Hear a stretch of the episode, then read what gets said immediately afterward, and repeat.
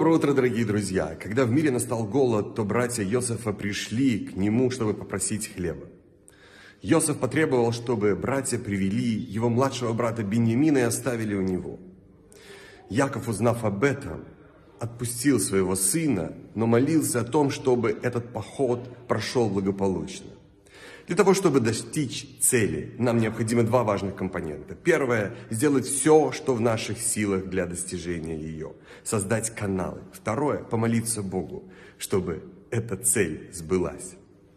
Когда мы это осознаем, то мы принимаем и понимаем, что Всевышний правит этим миром, и все, что происходит здесь, это настоящие чудеса.